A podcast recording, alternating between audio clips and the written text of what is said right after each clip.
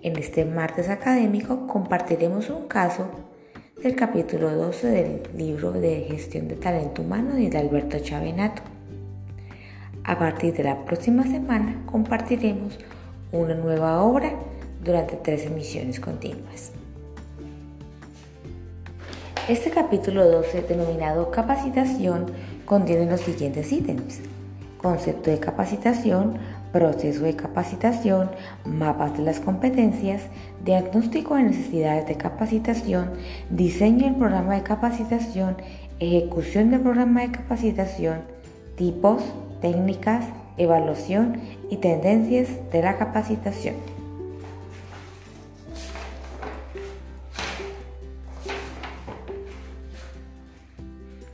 El caso de hoy es Bioterápica Ánfora SA.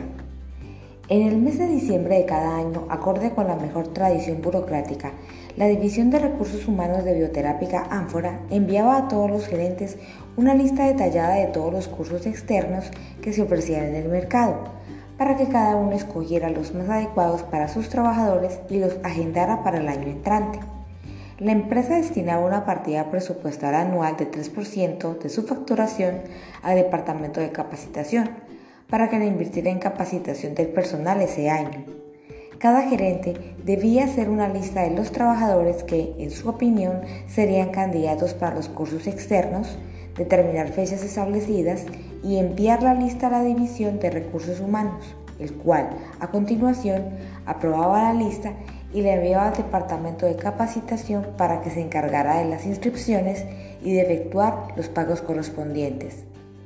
En una reunión con otros ejecutivos de recursos humanos, María do Silveira, gerente de la División de Recursos Humanos, se enteró de que otras empresas estaban transformando el órgano de capacitación en un órgano de consultoría interna y de actuación estratégica.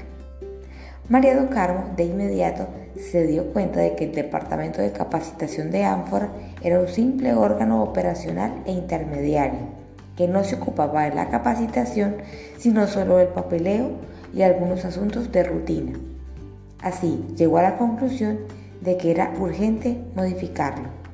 ¿Usted cómo podría ayudarla?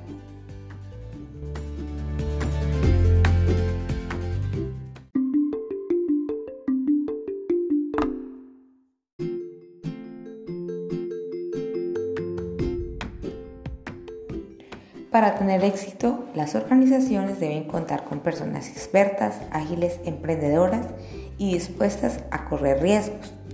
Las personas son quienes hacen que las cosas sucedan, las que dirigen los negocios, elaboran los productos y prestan los servicios de forma excepcional.